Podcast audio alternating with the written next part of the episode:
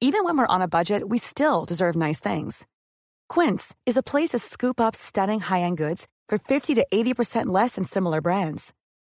They have buttery soft cashmere sweaters starting at $50, luxurious Italian leather bags, and so much more. Plus, Quince only works with factories that use safe, ethical, and responsible manufacturing. Get the high-end goods you'll love without the high price tag with Quince.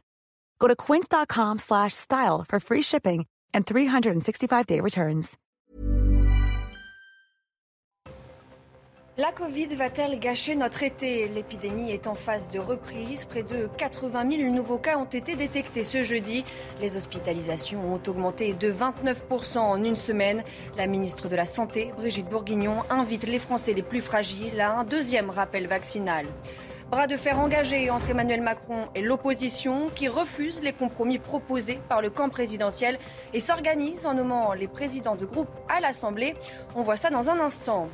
L'Ukraine et la Moldavie obtiennent officiellement le statut de candidat à l'Union européenne. Les 27 réunis à Bruxelles se sont mis d'accord. Pour Emmanuel Macron, l'accession de l'Ukraine au statut officiel de candidat à l'UE est un signal très fort envoyé à la Russie. Volodymyr Zelensky a salué un moment unique et historique. Et puis, la gouverneure de New York a déploré un jour sombre. Ce jeudi, la Cour suprême des États-Unis a invalidé une loi qui limitait le port d'armes à New York. Un revers pour Joe Biden alors que le pays est encore sous choc après une série de fusillades meurtrières. Correspondance à New York à suivre.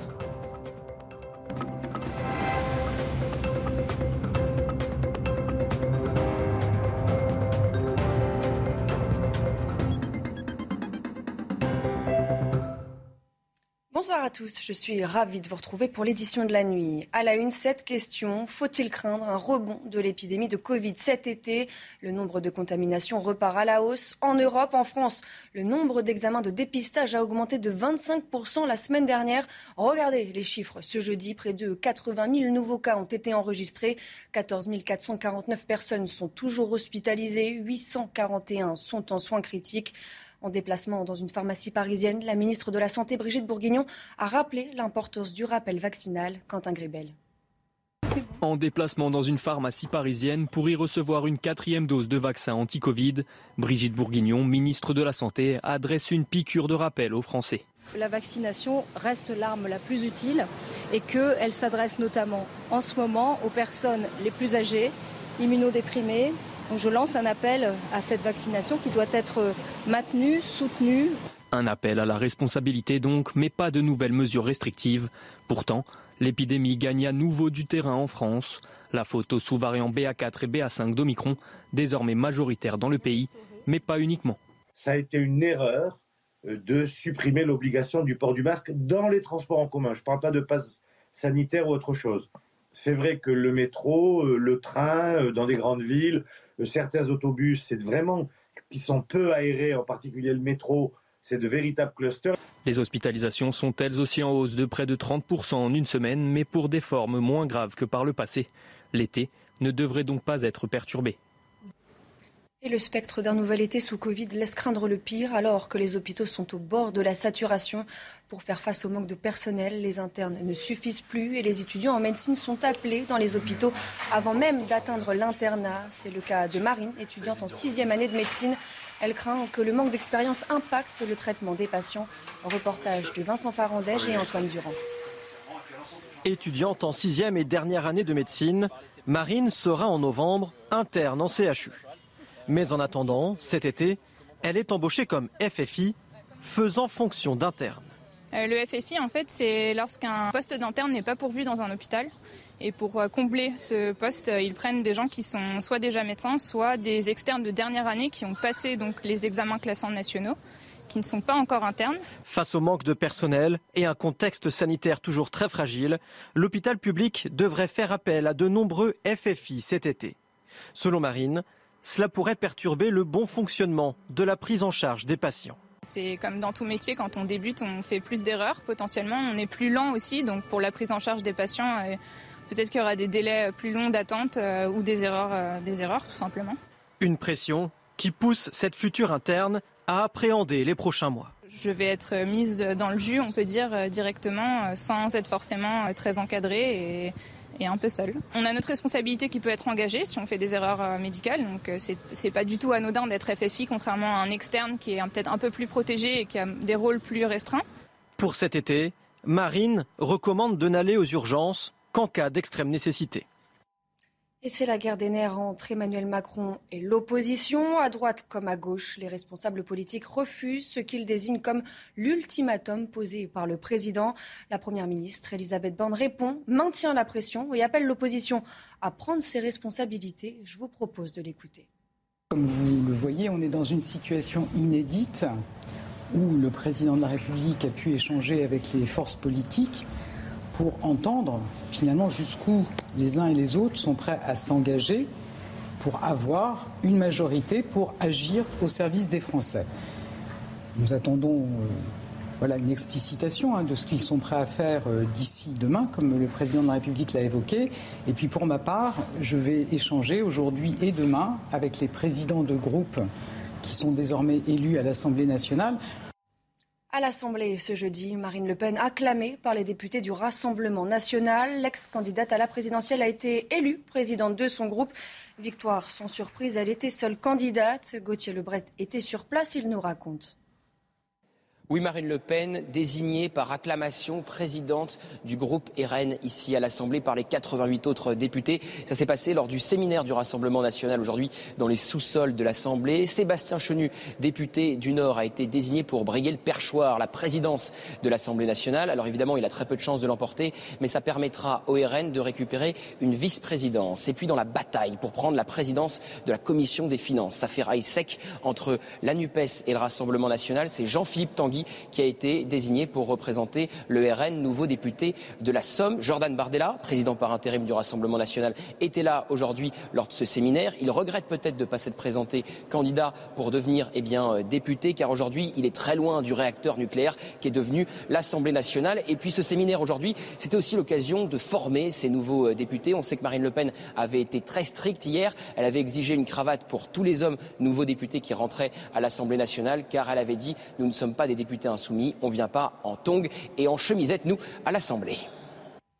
Chez les écologistes, on se partage la présidence du groupe. Le chef d'Europe Écologie Les Verts, Julien Bayou, et la députée de l'Isère, Cyrielle Châtelain, ont été désignés à la coprésidence. Cette coprésidence, une tradition des écologistes, sera de fait car l'article 19 du règlement de l'Assemblée ne prévoit qu'un nom par présidence de groupe. Les Verts espèrent voir cette règle modifiée. Sandrine Rousseau sera également candidate à la vice-présidence du Palais Bourbon. Écoutez. Alors c'est une vice-présidence qui va bien sûr nous seconder comme euh, l'ensemble des vice-présidents et euh, des membres du bureau. Euh, de toute façon, notre mode de travail, il est collectif. Nous avons un groupe de 23. Notre objectif, c'est de porter les propositions écologistes sur le climat, l'urgence climatique, l'urgence sociale. On a une première loi qui arrive sur le pouvoir d'achat et donc on compte bien être en proposition sur ce texte comme sur tous les autres. À gauche, Boris Vallot est le président du groupe socialiste, âgé de 46 ans, également porte-parole du PS. Le député des Landes succède à Valérie Rabault. Concernant les candidats à la présidence de l'Assemblée et à la Commission des finances, ils devraient être communs à la NUPES. Je vous propose de l'écouter. C'est la seule façon d'obtenir satisfaction. Donc, euh, euh, il faudra des candidats communs à toutes les fonctions et nous allons y travailler dans les prochaines heures. Ça fait partie des hypothèses. En tout cas, concevez qu'on euh, réserve d'abord à la discussion entre les partenaires de, la NUP le soin de, s'entendre sur les modalités de, travail. Mais enfin, en tout cas, je crois que les uns et les autres, on y va dans un esprit euh, évidemment euh, d'unité et, et de responsabilité. Loin des polémiques nationales, Emmanuel Macron est à Bruxelles pour le sommet européen, le dernier de la présidence tournante française qui a validé le statut de candidat à l'Union européenne de l'Ukraine et de la Moldavie. La décision intervient quatre mois tout juste après le début de l'invasion de l'Ukraine par la Russie. Aux yeux d'Emmanuel Macron, c'est un message très fort adressé à Moscou. Aujourd'hui, c'est une perspective européenne que nous reconnaissons à l'Ukraine, la Moldavie et la Géorgie, ce qui est donc un signal très fort vis-à-vis de la Russie et dans le contexte géopolitique que nous évoquions, et avec le choix fait pour l'Ukraine et la Moldavie d'accorder donc ce statut de candidat à l'adhésion à l'Union européenne. Je pense que le, message qui est envoyé aujourd'hui très clairement, et nous l'avons vu à l'instant avec le président Zelensky, est un message très fort, cohérent avec ce que notre Europe, depuis le premier jour du conflit, a su faire. C'est-à-dire réagir de manière rapide, historique et uni. Sur le terrain en Ukraine, la Russie continue de pilonner les villes du Donbass. Le gouverneur de la région de Donetsk estime aujourd'hui qu'aucune ville de la région n'est sûre pour les civils qui sont encore ceux qui tentent de fuir près d'emprunter des routes qui sont elles aussi bombardées par les Russes. La gouverneure de New York a déploré un jour sombre ce jeudi. La Cour suprême des États-Unis a invalidé une loi qui restreignait le port d'armes. La plus haute instance américaine consacre le droit des Américains à sortir armés de chez eux. Un revers pour Joe Biden alors que le pays est encore sous le choc après une série de fusillades meurtrières. Les précisions depuis New York avec notre correspondante Elisabeth Guedel. La décision de la Cour suprême est un coup dur pour les autorités américaines qui tentent de lutter contre la violence liée aux armes à feu, une violence qui a explosé ces derniers mois, on l'a vu avec une série de fusillades de masse. Six juges les plus conservateurs sur les neuf de la plus haute juridiction des États-Unis ont décidé d'annuler une loi en vigueur ici à New York depuis plus d'un siècle qui limitait le transport des armes de poing en dehors de chez soi. Il fallait demander une autorisation spéciale pour pouvoir sortir et porter ces armes en dehors de son domicile. Eh bien, les juges estiment aujourd'hui que d'imposer une demande d'autorisation est contraire à la Constitution, contraire au second amendement. Nous n'allons pas laisser New York se transformer en Far West, a dit le maire de la ville. La gouverneure de l'État parle d'un jour sombre. Même le président américain Joe Biden se dit profondément déçu. Il faut dire qu'il y a des implications à cette décision de la Cour suprême en dehors de New York. D'autres États, euh, comme la Californie ou encore euh, des villes comme la capitale, euh, Washington, ont des lois similaires à celles de New York, eh bien, ces États et ces villes vont maintenant tenter de contourner la décision de la Cour suprême en définissant des zones sensibles comme le métro, les lieux touristiques, les écoles, pour pouvoir maintenir des restrictions sur le port des armes à feu dans les lieux publics. En Tunisie, l'islam pourrait ne plus être inscrit comme religion d'État dans la nouvelle constitution tunisienne, mais comme une religion de la nation.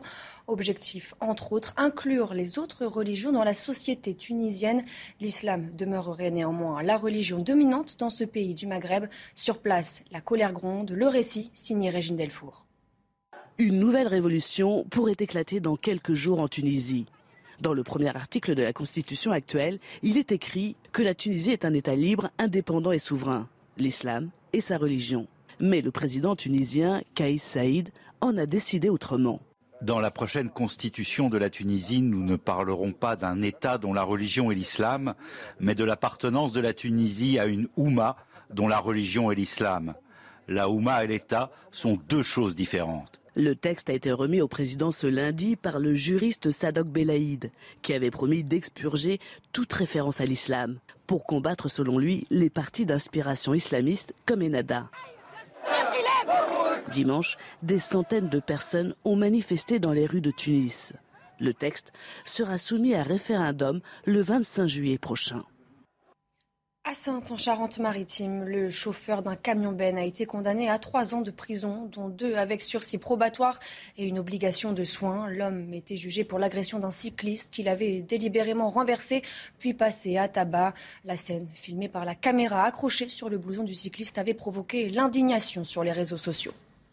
C'est une décision qui est conforme euh, aux réquisitions de Madame le procureur, qui va dans le sens euh, de ce type d'infraction qui, est extrêmement lourde. Euh, ce sont, je vous le rappelle, des violences volontaires avec armes par destination qui ont été caractérisées.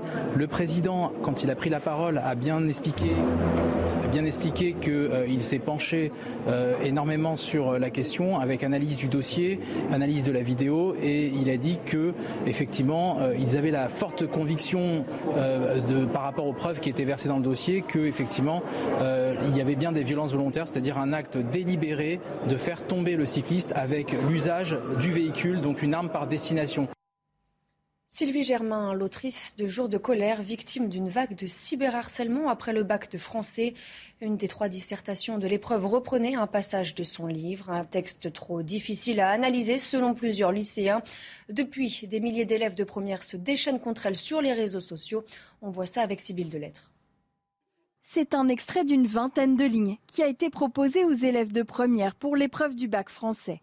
Dans ce texte, extrait de son roman Jour de colère, l'autrice, Sylvie Germain, y décrit neuf frères qui vivent dans la forêt. Ils étaient hommes des forêts et les forêts les avaient fait à leur image, à leur puissance, leur solitude, leur dureté. Certains lycéens ont jugé ce texte trop compliqué et se sont déchaînés sur les réseaux sociaux. Face à ce déferlement de haine, l'écrivaine s'est dit inquiète du symptôme que cela révèle dans une interview au Figaro. C'est grave que les élèves qui arrivent vers la fin de leur scolarité puissent montrer autant d'immaturité et de haine de la langue, de l'effort de réflexion, autant que d'imagination, et également si peu de curiosité. Sylvie Germain n'est pas la première à déclencher la colère des lycéens. Faut se souvenir que Victor Hugo s'en est pris plein la figure, hein, lui aussi.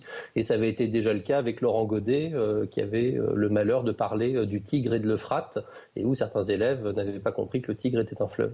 Jugeant la situation aussi absurde qu'affligeante, l'autrice dit souhaiter que la surenchère retombe aussi vite qu'elle a éclaté. Le pire a été évité ce jeudi à Budapest, en Hongrie, où une nageuse a été sauvée de la noyade par son entraîneur. Les faits ont eu lieu pendant les championnats du monde de natation. La nageuse américaine Anita Alvarez a perdu connaissance dans l'eau après sa performance en finale de natation synchronisée.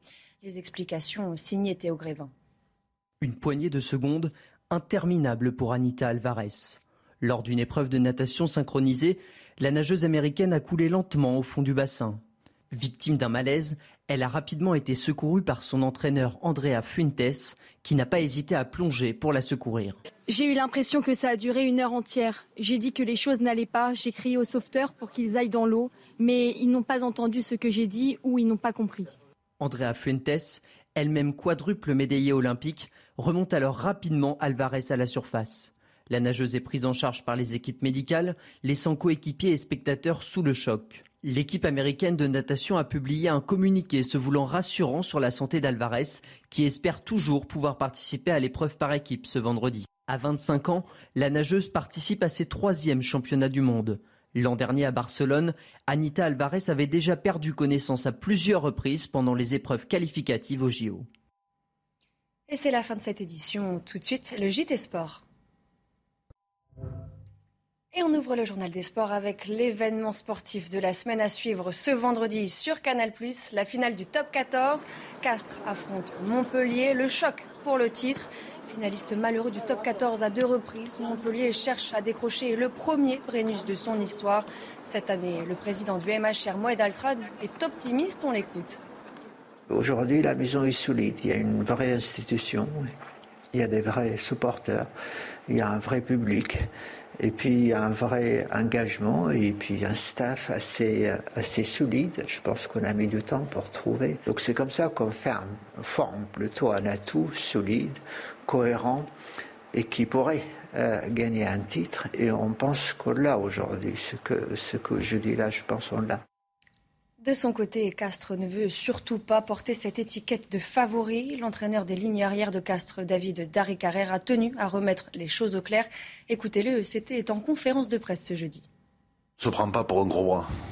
On se prend pas pour un gros bras. Euh, euh, tout, ce qu'on arrive à faire, on le fait euh, par le travail, on le fait par, euh, l'état d'esprit et euh, les résultats, ils, ils, ne sont que la conséquence de ce que tu, euh, de ce que tu fais, des contenus que tu vas rendre à l'entraînement, des contenus que tu vas rendre sur le terrain, de l'état d'esprit que tu peux mettre dans ce club, dans cette équipe.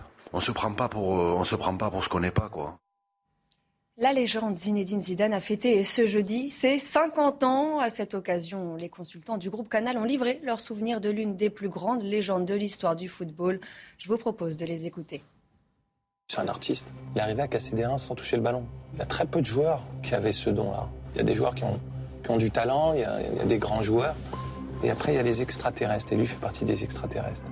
Parfois, tu te disais que tu faisais pas le même sport. C'est très étrange. Tu fais pas, on fait pas le même métier. Le mec, il était, ça avait l'air facile en fait. Tout était facile. Moi, je le mets dans la classe des, du, top 5 monde total de tous les temps. quoi. J'ai visité un musée avec les joueurs du Paris Saint-Germain. À côté de moi, il y avait Verratti, Neymar, Messi. Et à un moment, il y avait un maillot de Zizou. Ils étaient tous comme des gosses à regarder le truc. quoi. Même les meilleurs joueurs du monde actuel ont aussi, euh, alors qu'ils sont pas français, euh, ils se disent putain, mais lui, c'était un extraterrestre. Quoi. Le moment déclencheur, c'est les deux buts. D'abord, il faisait une Coupe du Monde très moyenne. Hein. C'était pas le grand Zizou. Et il le sait. Je sais pas s'il le dira, mais il le sait.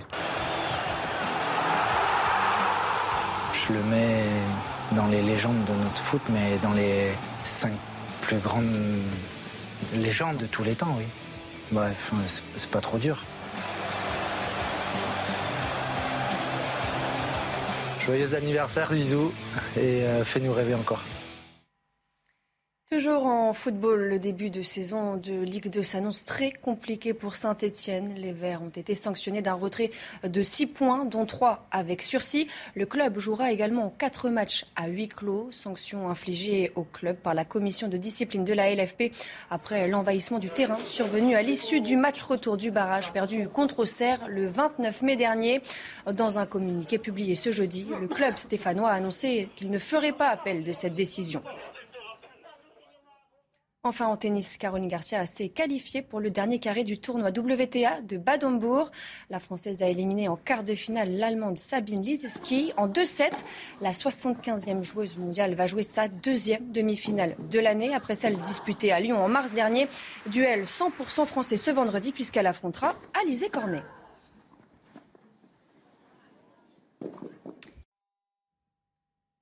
La Covid va-t-elle gâcher notre été? L'épidémie est en phase de reprise. Près de 80 000 nouveaux cas ont été détectés ce jeudi. Les hospitalisations ont augmenté de 29% en une semaine. La ministre de la Santé, Brigitte Bourguignon, invite les Français les plus fragiles à un deuxième rappel vaccinal. Restez bien avec nous, on y revient dans quelques instants sur CNews.